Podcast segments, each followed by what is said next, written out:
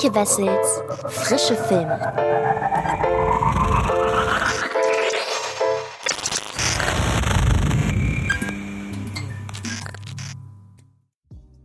Hallo liebe Freds und herzlich willkommen zu einer neuen Ausgabe des Frische Filme Podcasts. Heute wieder mit zwei Neustarts dabei, beziehungsweise der eine ist gar nicht so neu, aber er ist aktuell bei Netflix immer sehr, sehr weit oben in den deutschen Charts und das wohl auch international. Inwiefern Netflix da manipuliert, um diesen Film nach vorne zu bringen, wissen wir natürlich wie immer nicht, aber es ist oder es steht schon aufgrund der Star Power zu befürchten oder zu erhoffen, dass der Film tatsächlich großen Anklang findet.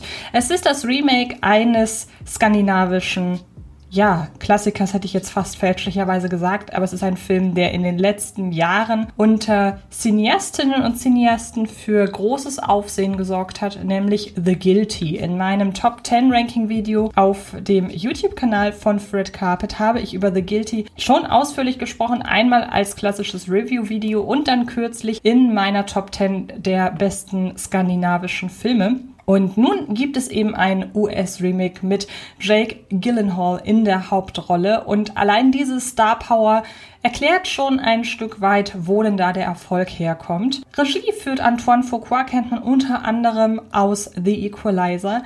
Und was der Film denn drauf hat, das verrate ich euch nach einer kurzen Zusammenfassung der Story. Und da kann ich schon mal vorwegnehmen, die ähnelt sich doch sehr, beziehungsweise die ähnelt doch sehr dem Original. Mit zerbrechlicher Stimme ruft Emily Lighton, gespielt von Riley Q, bei der Polizei von Los Angeles an. Der zum Dienst in der Notrufzentrale verdonnerte Joe Baylor, gespielt von Jake Gyllenhaal, ist kurz davor aufzulegen, weil Emily mit einem Kind zu reden und auf seine Antworten nicht einzugehen scheint. Doch dann wird ihm klar, dass Emily aus einem erschreckenden Grund so tut, als würde sie mit einem kleinen Kind reden. Emily will unauffällig um polizeiliche Hilfe bitten. Nun setzt Joe alles daran, die Lage ins Lot zu bringen. Was suchen wir? Einen weißen Van. Geht's etwas genauer? Kommen Sie! Mami, Ich habe eben mit deiner Mami geredet. Alles wird wieder gut. versprichst du es? Ich verspreche dir. Hubschrauberaufklärung? Negativ, Luftunterstützung ist am Boden. Zu viel Feuer, keine Sicht. Da ist ein verängstigtes kleines Kind, dessen Mutter entführt wurde. Ich brauche den Standort genauer. Was haben Sie vor? Ich weiß, dass Emily bei Ihnen ist. Wo fahren Sie hin?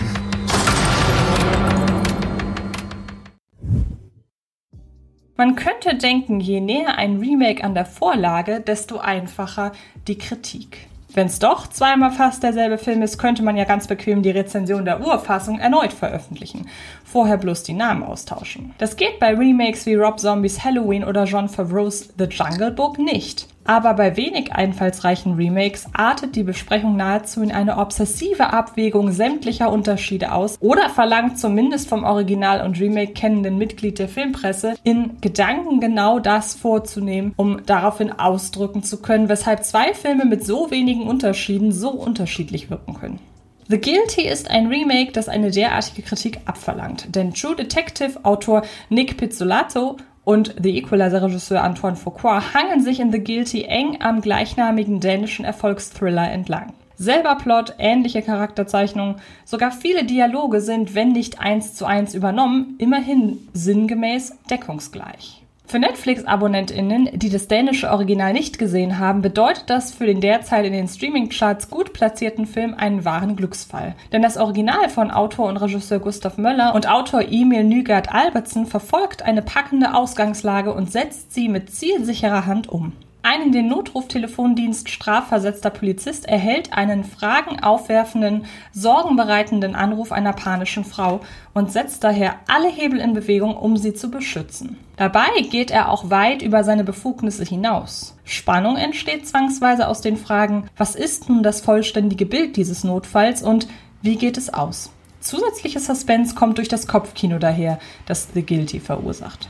Schließlich bekommen wir nur das mit, was der Protagonist in der Notrufzentrale mitbekommt. Foucault, Pizzolato und Hauptdarsteller sowie Produzent Jake Gyllenhaal sind Profi genug, um diese offensichtlichen Stärken des Originals nicht zu zerstören. Und wer die Vorlage nicht kennt, dürfte von dem geradlinig umgesetzten, inhaltlich unvorhersehbaren Thriller gepackt werden. Stellt man allerdings The Guilty aus Dänemark und The Guilty aus den USA nebeneinander, werden Detailentscheidungen offensichtlich, die sich nicht totschweigen lassen. Dass Foucault seiner Variante etwas mehr Größe mitgibt, mit den Film umklammernden Aufnahmen eines vom Qualm eines nahenden Großfeuers umhüllten Los Angeles und einer bombastischeren, technisch ausgefeilteren Telefonzentrale, lässt sich beispielsweise als Mischung aus Zeitgeist, Großfeuer sind in Kalifornien mittlerweile fast Dauerthema, und Lokalkolorit, als hätte LA eine schäbige kleine Telefonzentrale, abtun. Dass Foucault und Pizzolato die so schlanke kleine Prämisse aufstocken, steht derweil auf einem anderen Blatt. Sie packen angebrochene Subplots und zusätzliche Themen auf das Original. Der Protagonist hadert mit einer Trennung und einer ihn ständig anrufenden, ihn durchbohrenden Journalistin. Er hat Asthma, ist aber in Anwesenheit seiner Kollegen zu stolz, seinen Inhalator zu benutzen. Wenn ihm am Telefon ein kleines Kind sagt, dass es nicht glaubt, dass die Polizei hilft, verleiht Foucault diesem Moment inszenatorisch zusätzliches Gewicht. Cutter Jason Ballantyne gibt dieser Textzeile Raum angesichts der gesellschaftlich immer deutlicher behandelten US-Polizeibrutalität böse nachzuhallen. Böse, von True Detective nicht überzeugte Zungen würden behaupten, dass immer noch ein Subthema draufpacken typisch Pizzolato ist. Wohlgesonnenere Stimmen würden abwiegeln, dass es doch gut ist, wenn ein Remake eigene Wege geht. Bedauerlich ist allerdings, dass Foucault's The Guilty insgesamt so nah am Original bleibt, dass sich diese eigenen Akzente nicht ausreichend entwickeln können. Höchstens die Inhalatornummer funktioniert als neue Facette beim Protagonisten. Gillenholz Joe ist ungestümer, energischer, launhafter als der dänische Protagonist Aska. Diesen Nervenwrack den Tick zu verpassen, aus irrationaler Verletzlichkeit aggressiv seinen Inhalator zu greifen und wieder wegzupacken, statt ihn zu nutzen, ist eine ihn wiedererdende Facette. Was ist da los? Oh mein Gott! LAPD, sofort ein Notarzt. Was ist denn los? Emily? Sind Sie angeschnallt? Nein, Und Henry? Mach schon. nein. Tun Sie es. Hören Sie. Sie ziehen jetzt heftig die Handbremse, okay? Machen Sie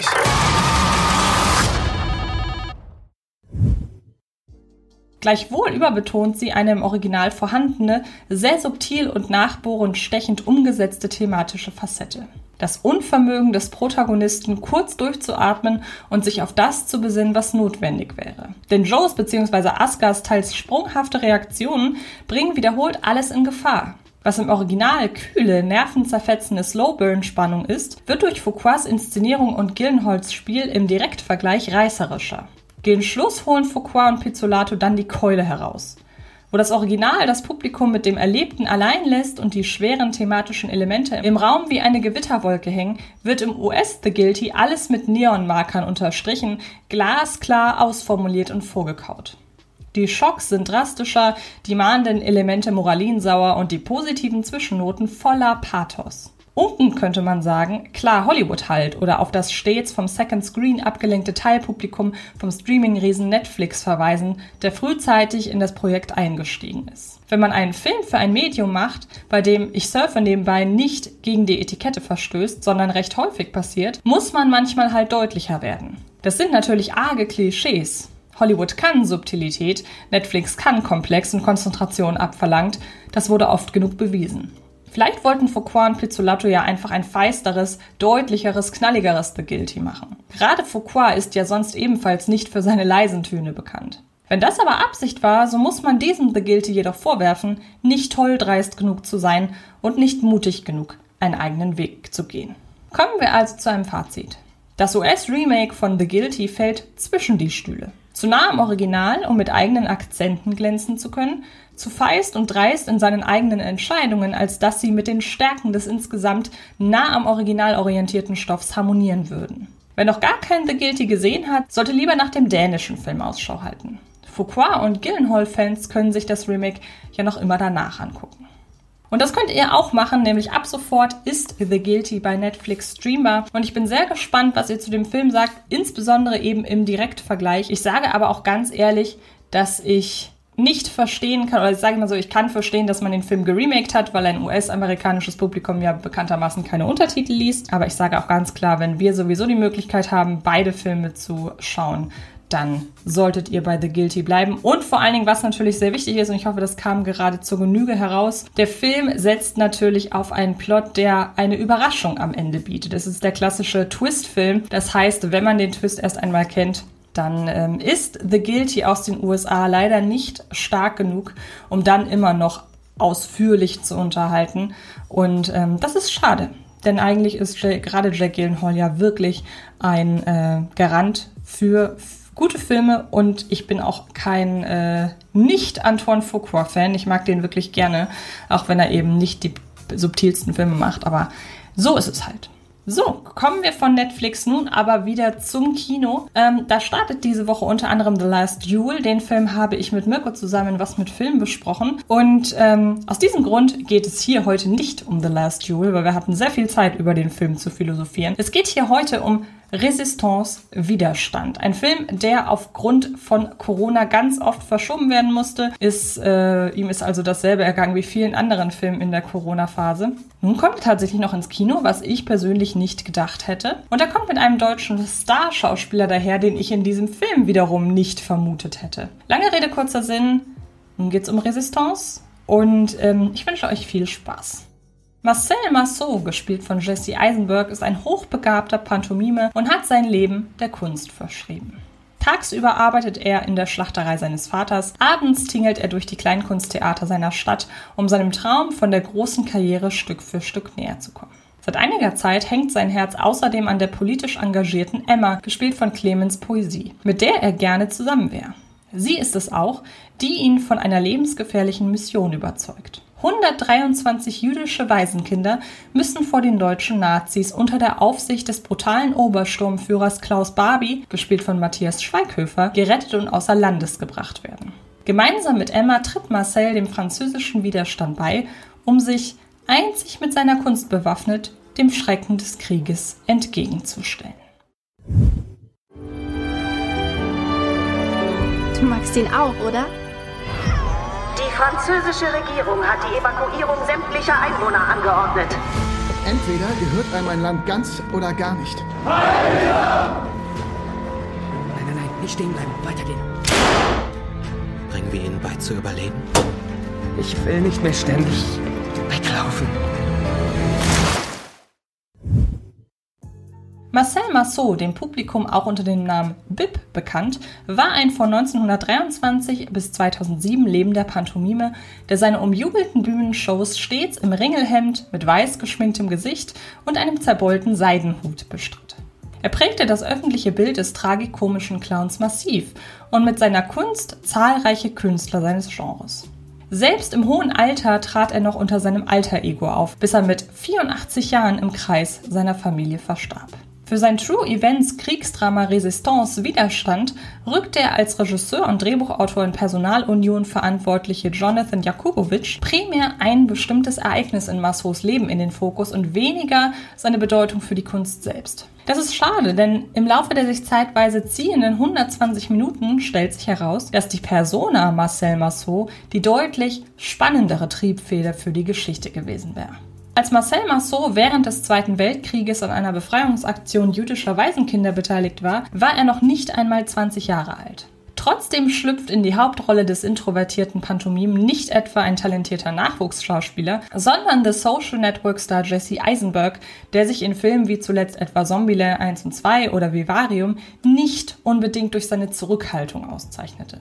In seiner Rolle des Marcel Marceau funktioniert Eisenberg trotzdem ganz ausgezeichnet. Es gelingt ihm kongenial, seine von Natur aus eher stille Attitüde mit einem rebellierenden Funken zu versehen. Als Zuschauer merkt man auch ohne große Gesten oder ausschweifende Monologe jederzeit, wie wichtig Eisenbergs Figur die Befreiungsaktion ist. Das passt auf einer Metaebene sogar zu Eisenberg als Privatperson, der seit Jahren Aufklärungsarbeit für die Enttabuisierung psychischer Erkrankungen betreibt und sich in Interviews immer wieder selbst als sehr introvertierte Person darstellt. Dass ihm die Verkörperung einer Figur wie Bib eine ist, daher besonders liegt, beweist er nun in Resistance. Das Aufblühen auf der Bühne, wo er sein Handwerk auch wie ein Schutzschild nutzt und aus den Reaktionen aus dem Publikum Selbstsicherheit und Antrieb zieht, bringt Eisenberg gleichermaßen glaubhaft zum Ausdruck. Da ist es schade, dass die Clownerie selbst im Film eher eine untergeordnete Rolle spielt. In erster Linie ist Resistance Widerstand ein Kriegsdrama, nur eben mit einem Clown als Hauptfigur. Wie leisten wir am besten Widerstand?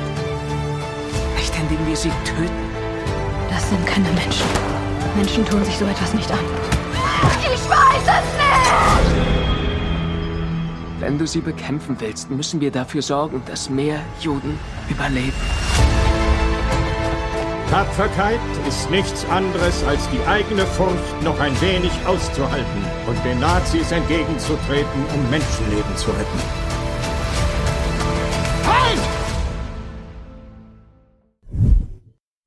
Einen weiteren Handlungsstrang nimmt die Beziehung zwischen Marceau und der charmanten Emma ein. Angemessen gefühlvoll verkörpert von Clemens Poesie, die man zuletzt zum Beispiel in Tenet gesehen hat. Jonathan Jakubowitsch macht aus der aufkeimenden Liebschaft eine Triebfeder, die auf dem Papier nie ins plump Rührselige kippt. Die Inszenierung dagegen steht der Aufrichtigkeit des Dramas hin und wieder im Weg. Kameramann Miguel Litin-Menz nimmt sich für Resistance ein Historienkino zum Vorbild, wie man es normalerweise eher aus Deutschland, hier Koproduktionsland, kennt. Aufgeräumte, ausstaffierte Aufnahmen dominieren das Erscheinungsbild. Das passt einerseits zu den Theaterwurzeln des Protagonisten, beißt sich allerdings mit dem dreckigen Umfeld des Krieges, in dem der Film vorwiegend spielt. Hinzu kommt ein Score mit dessen orchestraler Opulenz Komponist Angelo Milli die emotionalen Knöpfe intensiver, gleich aufdringlicher drückt, als es eigentlich nötig wäre. Diese fehlende tonale Einheit auf Inszenierungsebene findet sich auch auf erzählerischer wieder. Einige reißerische Kriegsaction-Szenen bringen die ansonsten so melancholische Dramastimmung spürbar aus dem Takt. Dafür überrascht Matthias Schweighöfer als diabolischer Obersturmführer Klaus Barbie. Eine Ansprache an seine Gefolgsleute in einer Kneipe sorgt dafür, dass sich dem Publikum die Kehle mit jedem seiner Worte enger zusammenschnürt. Kommen wir also zu einem Fazit. Der Faszination der in Resistance im Mittelpunkt stehenden Hauptfigur des tragischen Clowns Marcel Marceau wird der Film nicht gerecht, wenngleich Jesse Eisenberg diesen hervorragend spielt. Dasselbe gilt auch für Matthias Schweighöfer in einer dramatischen Nebenrolle. Beide stechen aus einem tonal unausgegoren inszenierten Kriegsdrama hervor. Und ihr könnt euch ab dem 14. Oktober selbst überzeugen, denn ab dann ist Resistance in einigen ausgewählten Kinos des Landes zu sehen. Ich gehe stark davon aus, dass es dann auch nicht mehr lange dauert, bis der Film auf DVD, Blu-ray und VOD erscheinen wird. So, das war's für heute. Ich hoffe, es hat euch gefallen. Wie gesagt, schaut gerne noch bei Was mit Film vorbei, denn da geht es diese Woche um einen weiteren Kinostart, nämlich Ridley Scott's The Last Duel. Und ansonsten spreche ich in meinem frische Filme Ranking Video diese Woche über zehn Regisseurinnen, die ihr kennen solltet. Und äh, auch dabei wünsche ich euch ganz viel Freude, genauso wie bei unserem neuen Filmgedacht Podcast, in dem Sidney Schering und ich uns diese Woche Titan annehmen. Ganz vielen Dank fürs Zuhören und dann hören oder sehen wir uns in den nächsten Tagen garantiert irgendwo im Internet. Macht es gut und bis bald. Das war Antje Wessels Frische Filme. Ein Podcast von Fred Carpet.